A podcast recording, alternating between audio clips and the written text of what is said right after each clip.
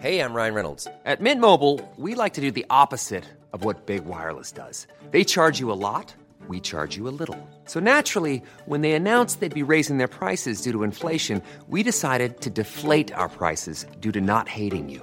That's right. We're cutting the price of Mint Unlimited from $30 a month to just $15 a month. Give it a try at mintmobile.com slash switch. $45 upfront for three months plus taxes and fees. Promo rate for new customers for limited time. Unlimited more than 40 gigabytes per month. Slows. Full terms at mintmobile.com.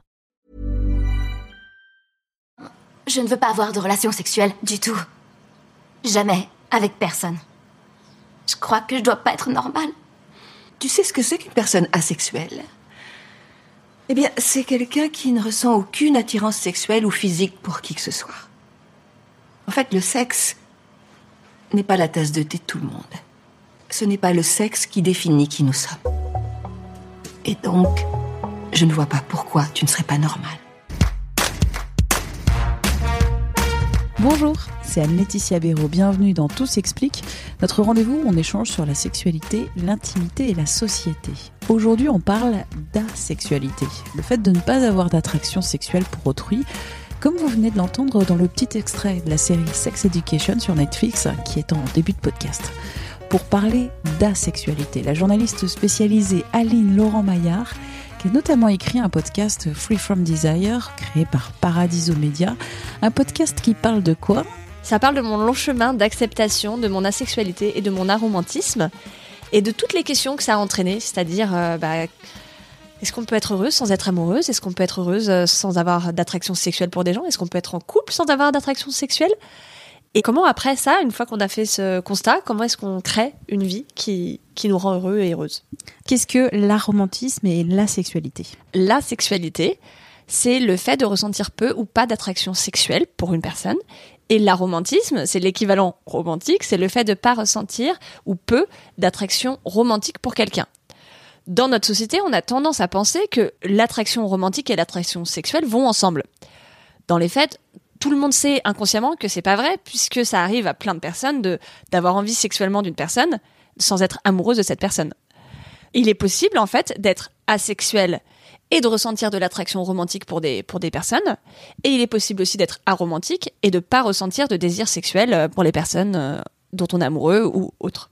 Qu'est-ce que n'est pas la sexualité? La sexualité, ce n'est pas le célibat, comme euh, certains euh, croyants euh, religieux peuvent le vivre, et ce n'est pas l'abstinence sexuelle. La sexualité, c'est pas un choix de vie. C'est pas être célibataire, c'est pas être abstinent, c'est qui on est. La sexualité, c'est une, or- une orientation sexuelle. Donc c'est vraiment comme l'homosexualité, l'hétérosexualité, hein, c'est la même terminologie. C'est une orientation sexuelle, ça veut dire que ça ne dit rien des pratiques sexuelles. Donc on peut très bien être asexuel et avoir eu ou avoir des relations sexuelles pour une myriade de raisons. hein. Ça peut être de euh, bah on a euh, on est excité sexuellement et on trouve ça pas mal d'avoir des rapports sexuels. Hein, on peut avoir envie de coucher avec quelqu'un sans être attiré sexuellement par cette personne. Ça peut être parce qu'on est on a envie de faire plaisir à son partenaire, parce qu'on y trouve de l'intimité et que ça nous plaît. Ça peut être parce que on se force. Ça arrive aussi malheureusement. Ça peut être pour parce qu'on est curieux, on a envie de savoir ce que ça fait. Il y a certaines personnes qui n'apprécient pas les rapports sexuels et d'autres qui les apprécient. Ça ne dit pas grand chose en fait de la sexualité des personnes. Ça dit juste de ce qu'elles ressentent pour les personnes. Et ce que ce n'est pas non, aussi, c'est de l'excitation. Il y a plein de raisons d'être excité sexuellement. Par exemple, on est excité parce qu'il y a une atmosphère qui est sexy. Ça peut être aussi parce que bah, c'est la biologie en fait. hein. Il y a plein de fois on est excité, on sait pas pourquoi. On peut demander à n'importe quel adolescent. Tout le monde un jour était là genre je ne comprends pas ce qui m'arrive.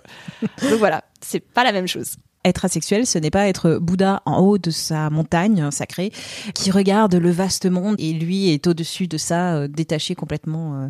En fait, ce qui est assez triste, c'est que pendant très longtemps, quand les personnes ont expliqué être asexuelles, soit en utilisant le terme si elles le connaissaient, soit juste en décrivant leur situation, elles se sont retrouvées en face avec des personnes qui disent, et notamment dans la psychanalyse, qui disent Ah, mais si tu n'as pas de désir sexuel, c'est le terme que eux utilisent pour résumer la situation.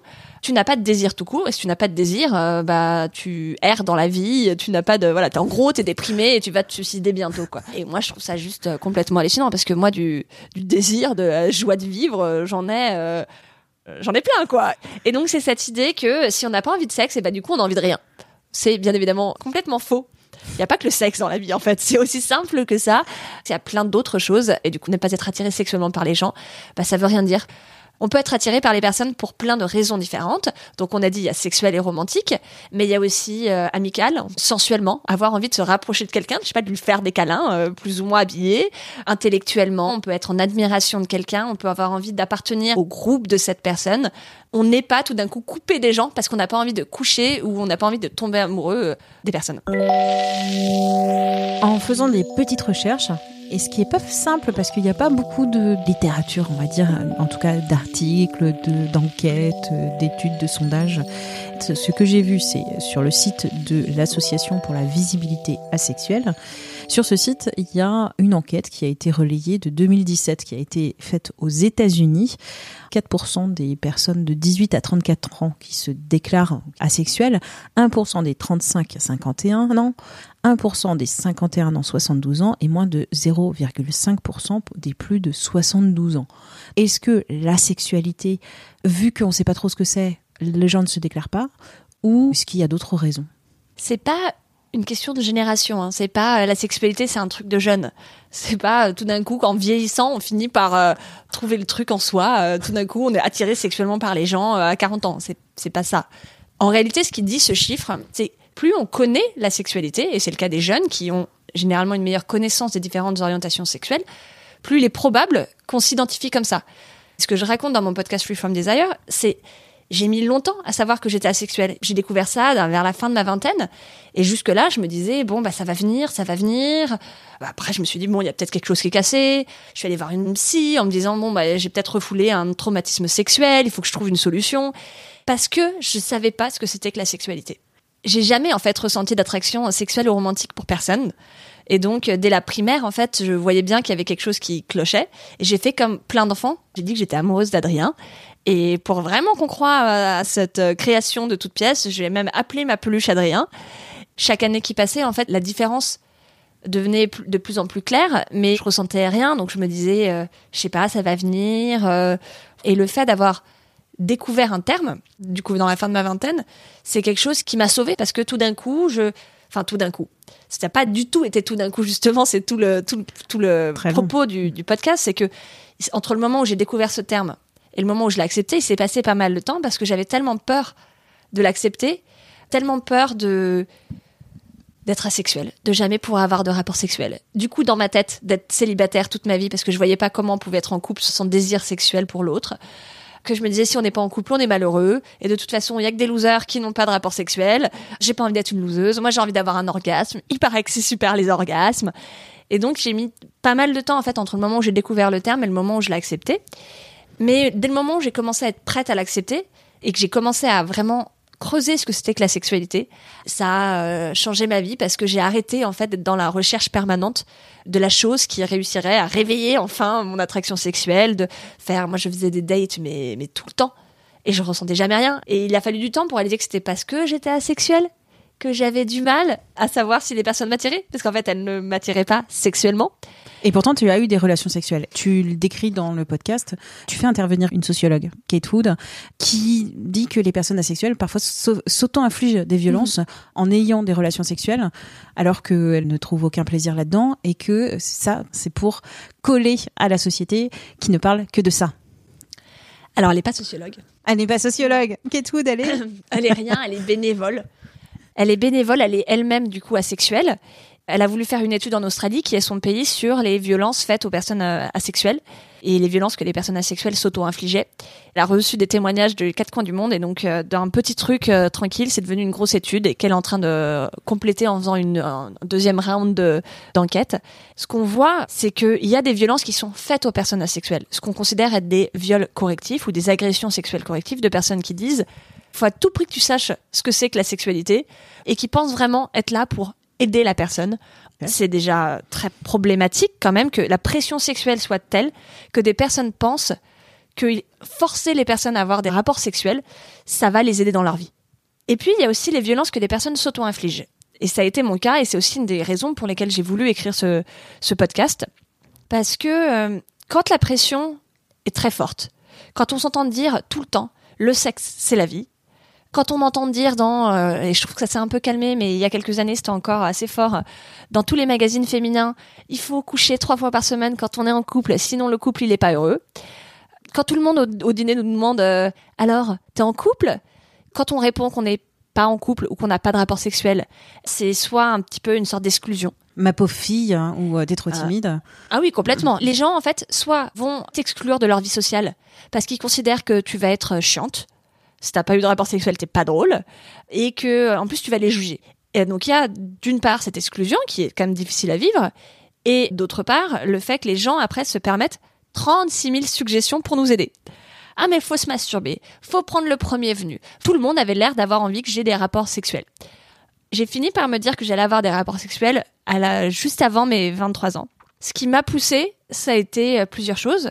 D'un, envie de savoir ce que c'était. Un peu la honte. Je me disais, euh, il faudrait vraiment que je le fasse, histoire d'avoir des choses euh, à raconter aux gens, histoire d'être comme tout le monde. L'envie débordante d'avoir un orgasme. Et la peur, en fait, du temps qui passe. C'est 40 ans toujours plus tôt, quoi. À partir d'un certain âge. Péremption, euh, Il y a surtout une- pour les femmes. Ben, Il y a une date de péremption. C'est comme s'il y avait des, des red flags. Du coup, ça- ça- plus personne ne voudra de toi parce que tout le monde se dira, mais pourquoi il doit y avoir un vice caché si cette personne n'a toujours pas eu de rapport sexuel? Et donc, du coup, je me disais, si j'attends trop longtemps, je serai euh, inutilisable après. ça, ne, ça, ça ne sera plus possible, même si je ressens quelque chose, la personne ne voudra plus de moi. Dans les faits, ça ne se passe pas du tout comme ça. hein. Et ton asexualité, tu dis, t'as libéré. C'est le propos du podcast. hein. C'est ça, parce que parmi les relations que j'ai eues où je me suis forcée, il y en a qui se sont bien passées parce que j'étais avec des personnes avec qui j'avais vraiment créé un sentiment, euh, avec qui j'avais une attraction autre que sexuelle, et donc du coup il se passait quelque chose de très sympathique, et euh, d'autres personnes pour qui euh, ça a été une violence. Et j'ai vraiment passé euh, des années où je me retrouvais dans des situations où mon corps me disait d'arrêter. Et bon, ça a entraîné toutes les conséquences que ça entraîne après, hein, physiquement, bien sûr, euh, des problèmes après de pénétration, de corps qui est tendu, d'être aux aguets tout le temps parce qu'on a peur en fait, parce qu'on se demande ce qui va nous arriver, psychologiquement aussi de finir par avoir peur en fait de plus en plus de, de me rapprocher des personnes et personnellement de me dire bon bah je suis juste pas capable d'apprécier et du coup je vais rester seule toute ma vie. Est-ce que le fait qu'il n'y ait pas beaucoup d'images dans la culture populaire, pas beaucoup de personnages de fiction auxquels on peut s'identifier, est-ce que ça, ça a joué d'une manière ou d'une autre? Les personnages asexuels dans la fiction, j'en ai vu qu'un seul. C'était dans la deuxième saison de la série qui est disponible sur Netflix, Sex Education. Je n'ai aucun lien avec Netflix. Il y a un personnage, Florence, qui se demande si elle est cassée parce qu'elle n'a aucune attirance.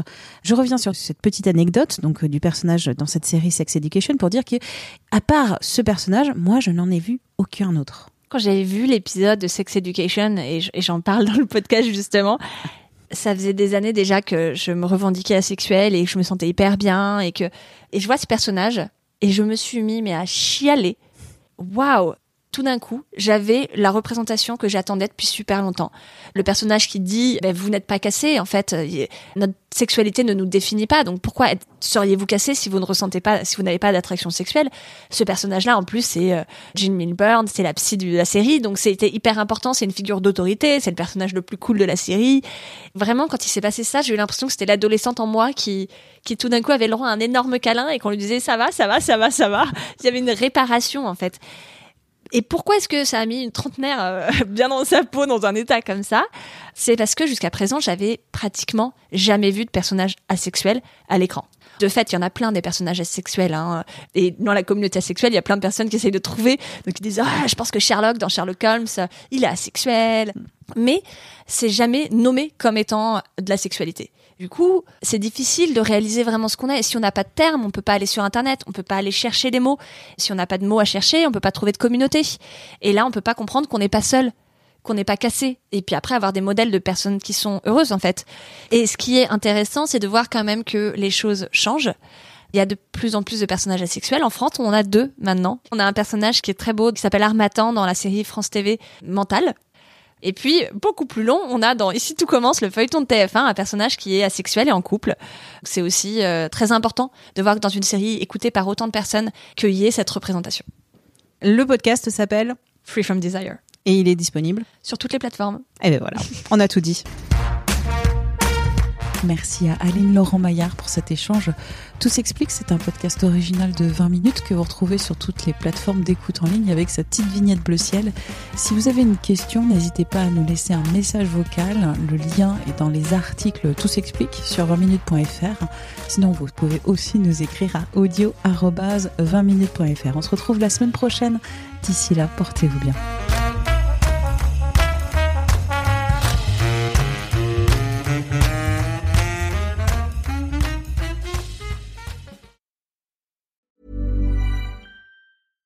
Hey, it's Paige DeSorbo from Giggly Squad. High quality fashion without the price tag. Say hello to Quince. I'm snagging high-end essentials like cozy cashmere sweaters, sleek leather jackets, fine jewelry, and so much more. With Quince being 50 to 80% less than similar brands. And they partner with factories that prioritize safe, ethical, and responsible manufacturing. I love that. Luxury quality within reach. Go to quince.com slash style to get free shipping and 365 day returns on your next order. Quince.com slash style.